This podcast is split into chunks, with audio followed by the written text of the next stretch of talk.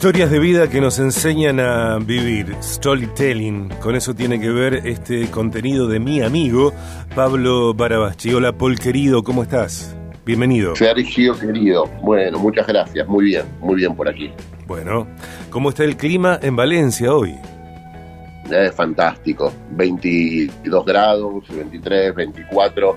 La semana que viene va subiendo el, la temperatura porque acá vamos yendo hacia el verano. Claro. Pero cuando yo regrese la semana que viene voy a caer en medio del, del, invierno, así que claro. voy a tener que adaptar. Pero acá hermoso. Tal cual. Bueno, ya, ya, ya buscaste el presente, ¿no? Sí, sí, el presente, el pasado y el futuro. Tengo los tres. No, no. El presente, con que, con que haya presente, estamos bien. Y si no lo tenés todavía, tenés tiempo. En estos días el clima está lindo. Eh, vas, ves vidrieras, decís, uy, esto es para mi amigo Sergio, seguro. Y entras y lo adquirís, ¿no? Sí, sí. Tengo un llavero con una pata de jamón crudo que es muy, muy, muy bonito. Mira, mientras no sean esos, ese lobo marino, eh, esas imágenes eh, religiosas que cambian de color con el clima y aunque en realidad siempre están del mismo color, bueno, lo, que venga será bienvenido. que venga viene bien. Eh, a veces, sea yendo a comprar algo en un lugar desconocido o aún en el propio lugar y aún en la propia vida, perdemos el rumbo. Hay días cuando eh, sentimos que no sabemos exactamente dónde estamos parados. Eh, podemos recordar la historia, podemos agradecer logros, sin embargo, hacia adelante o en el momento no sabemos eh, muy bien cómo estamos, qué nos pasa, somos conscientes, registramos una insatisfacción, una incomodidad y no podemos determinar por qué. Eh, ¿Cómo es esa sensación, Paul querido, de, perderse, de perder el rumbo? Bueno, me parece que nos pasa a todos. Y son crisis que aparecen en ciertas etapas de la vida, ¿no? Cuando son superficiales no, no generan mayor problema, ¿no?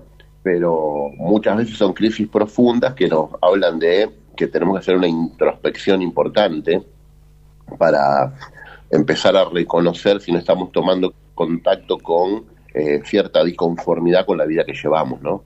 Eh, y eso me parece que tiene un valor, un valor trascendente, porque eh, uno, primero que pierde el rumbo quien aspira a ir hacia algún lado, ¿no? A quien no sabe dónde va, ningún viento es contrario, creo que fue Sénica que dijo esta frase, que es muy interesante, ¿no? Nosotros decimos cualquier colectivo te deja bien. Pero cuando uno siente que pierde el rumbo en la vida o que no sabe dónde va es porque pierde pierde sentido de pertenencia eh, pierde la brújula como decimos no sí. Me parece que es, cada vez más más común esto porque vivimos en una en una cultura que nos abruma de alguna manera eh, entonces a veces uno encara hacia un objetivo pero enseguida se hace preguntas de si estará bien eh, y otra vez vuelve a quedarse en un lugar donde se siente perdido, ¿no? Eh, creo que eso representa una oportunidad, eh, representa una oportunidad para saber, para, para plantarse firme en, situaciones de cambio personales profundos, ¿no? Conscientes de, la situación, digo, de, de estar perdidos, extraviados, confusos, me parece a mí, y, te escucho, por supuesto, como siempre, que tal vez lo primero que, que nos convenga hacer, lo más saludable para hacer como primera medida sea aceptar la situación. Porque a veces sufrimos queriendo cambiar algo que en el momento no nos sale cambiar. Claro, y, eh, creo que es uno de los trabajos más difíciles, porque todos tenemos un modelo mental de lo que deberíamos ser y una pelea entre lo que deberíamos ser y lo que somos, ¿no? Eh, y ese lugar de aceptación, de reconocer, ok, esto es lo que yo soy, esto es lo que tengo, esto es lo que hay, es clave y eso implica un poco las defensas, eh, aflojar la aceptación ayuda a aflojar las tensiones y te permite pensar con claridad. Entonces no hay que dejar que está muy bien tener un, yo ideal al que uno aspira, eh, porque sin eso em, creo que la vida pierde su, su, sentido de propósito. Pero nunca hay que dejar que el ideal nos juzgue. Eh, en todo caso nos tiene que inspirar. Cuando nos empieza a juzgar, ahí aparecen tensiones que nos dañan mucho, ¿no? Entonces la aceptación nos libera de esas tensiones.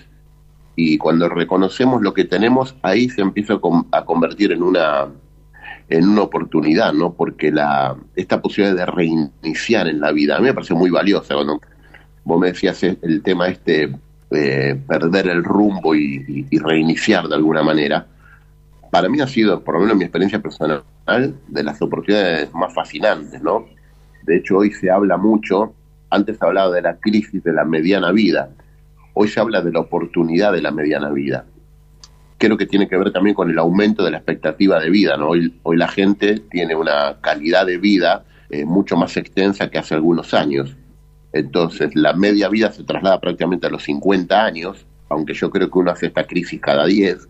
Mm. Eh, pero los 50, que normalmente uno tiene ya una vida, los hijos grandes, eh, estás con tu pareja, o a lo mejor alguno está divorciado, algunos hasta están jubilados a los 50, 55 años, de acuerdo a las profesiones, eh, y tienen como la posibilidad de empezar algo nuevo.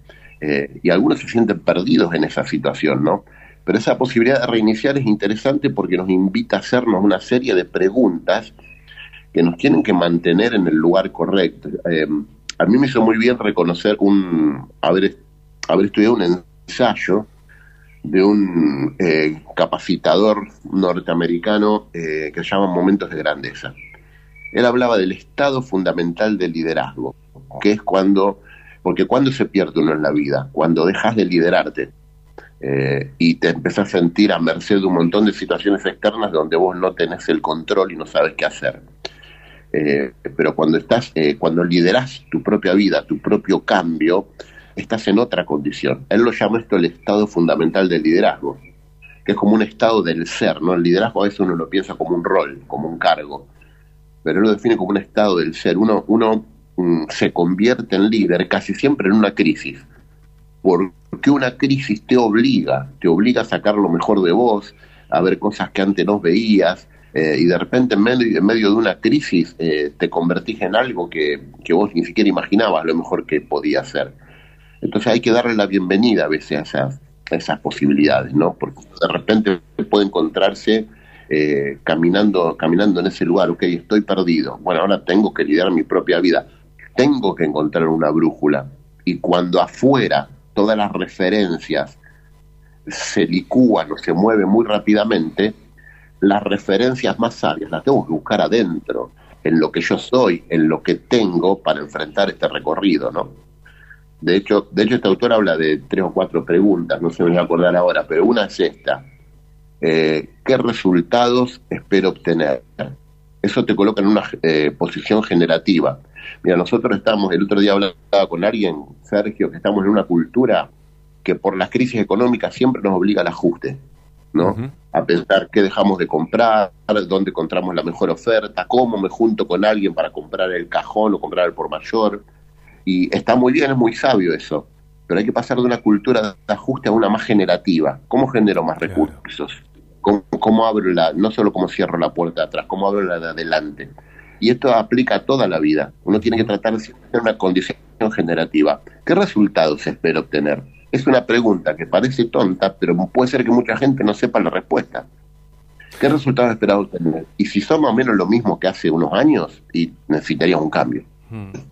A mí me, me parece que a veces nos perdemos, eh, que estamos confusos y extraviados por eh, la adicción a las redes sociales, eh, en donde pareciera ser que eh, aparecen un montón de claves, que de hecho las hay, no estoy menospreciando la inspiración que puede llegar a través de algunas cuentas de Instagram, por ejemplo, sin embargo, estar todo el tiempo en alerta, conviviendo, sumergidos, saturados, liderados por redes sociales, creo que en lugar de empoderar nuestra vida, la, llena a veces de distorsión, de, ansiedad, porque pareciera ser que lo que nos es exhibido es el modelo de vida, cuando en realidad creo, tal cual lo decís vos, Paul querido, eh, que que hay algo adentro para, para encontrar, que la oportunidad de la mediana vida, de la etapa de la vida que sea,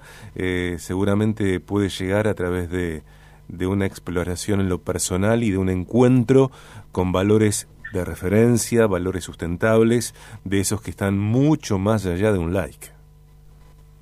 Claro, total, totalmente. Las redes sociales nos generan, primero que hay, a veces conectan mucho con ese pensamiento mágico, ¿no? Tratar de encontrar alguna fórmula que en un reel de dos minutos alguien te explica de qué se trata estar vivo, ¿no? Y otra que yo valoro muchas de las de las cosas que se dan en, en esas pastillas, ¿no? Eh, pequeñitas. Pero me parece que la mayoría son preguntas no googleables las que nos tenemos que hacer, ¿no? Que no muy difícil que te la responda una red social. Aunque te puede aparecer si vos estás consciente de tu pregunta y la estás buscando, ¿no? Eh, si, si, si una pasa por qué resultados espero, creo que la segunda pasa por reconocer mi auténtico ser, en qué soy bueno, qué, cosas eh, eh, yo me estoy negando a mí mismo, qué cosas me dan miedo hacer, empezar a tomar contacto con esas preguntas, qué temo, por qué estoy diciendo no hago esto porque nunca me entendieron, mm, o no lo hago porque nunca me animé. Eh, un poco eh, sacar el, sacarle el yuyo al terreno, ¿no? Blanquear tu propia situación y reconocer qué tenés, lo bueno y lo malo, y saber qué hago, qué hago con eso hacia adelante, ¿no? Pero si vos no, sabes qué querés de la vida, y siempre vas a estar perdido, porque tomate cualquier colectivo, a algún lado vas a llegar. Eh, ahora, cuando vos empezás a descubrir, eh, a, tomar contacto con tu deseo, que es un capital humano enorme el deseo, y decir, la verdad que yo quiero esto, y me lo vengo negando, y a veces hay deseos que los, los negamos con tanta eficacia, somos tan eficientes en crear excusas para negar nuestros deseos, que ya salieron del ámbito de los deseos. Entonces, recuperar eso también es todo un trabajo. Abrir ese arcón viejo y decir, ok, yo amaba esto, ¿por qué, lo, ¿por qué dejé de amarlo? Eh, y a lo mejor ahí uno empieza a encontrar un poco el camino hacia donde eh, tiene que empezar a dirigir la vida para volver a llenarla de significado, ¿no? Con Pablo Barabachi en su segmento estamos charlando acerca de perder el rumbo y recomenzar. Viaje Spirituals.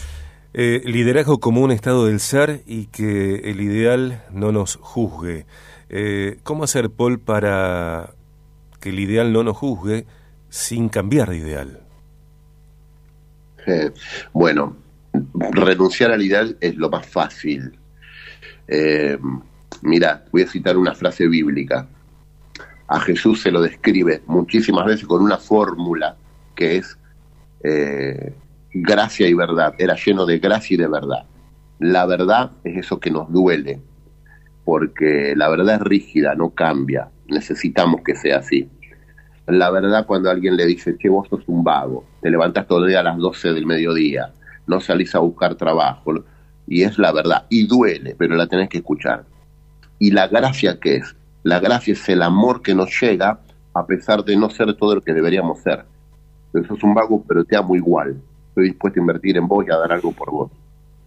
Eh, eh, en la vida estas dos cosas siempre van a estar en tensión.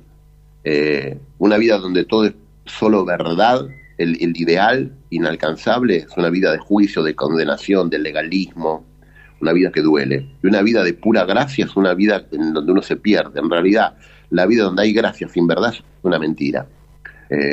nosotros necesitamos las dos cosas. Entonces, ¿cómo, primero tengo que purificar mi ideal, ver si mi ideal no es un mito, si es algo que yo realmente eh, deseo o si es la expectativa que alguien más me, sembró. Y una vez que purifico ese ideal, no dejar que me juzgue, pero sí que me inspire. Muchas veces esto lo podemos reconocer en gente a quien admiramos. ¿Por qué admiramos a las personas? O porque tienen algo que nosotros no tenemos, o porque tienen algo que nos encantaría tener, pero no tenemos el valor de, de avanzar sobre eso. Creo que haciendo este, este tipo de trabajo uno se empieza a animar a... Porque si renuncias al ideal te vas a quedar vacío, ¿viste? Y le sacas una atención a la vida que la vida no necesita. Tenés que aspirar a algo más. Mañana tenés que crecer, tenés que ser mejor, tenés que encontrar que el esfuerzo que invertís tiene un sentido de esperanza hacia algo que te causa placer, que te resulta eh, en plenitud. si vos licuás el ideal, mm, te quedás sin eso. Y si dejas que te juzgue, te arruina, te, te condena. Tenés que dejar que te inspire. Antes de despedirte, sumo, bueno, eh, en esta columna tuya, Paul querido, a Candela Traine, que es columnista del programa, así como vos. Cande está los días viernes, justamente mañana, eh, con su exclusivo, el exclusivo de Rumbo, Capacitación y Servicio. Eh, Candela es sommelier, es referente nacional en términos de vinos, de espumosos, de comunicación de, los vinos. y está escuchando la, la columna, tu columna, y bueno, y dice que es excelente y coincido con ella porque eh, yo me quedo con mi pensamiento como un girasol abierto después de, escucharte. Y a Cande, a quien le mando un beso y le sigo agradeciendo eh, su empatía por el festejo del día martes que tuvimos, porque Cande acercó, eh, gracias también a la gente del Vino Vino, unos vinos y espumosos increíbles y lo pasamos estupendamente. Eh, bueno, para ella feliz cumpleaños también y para vos, Paul querido, porque felices 12 años de BDG porque sos parte. bueno, muchas gracias y hablar a vos que sos el, el, el papá de todo esto. Así que muchas felicitaciones, no es poco 12 años. No es poco, claro que no es poco. Eh, estoy lleno de agradecimiento y de asombro. Eh, gracias, Paul, muchísimas gracias.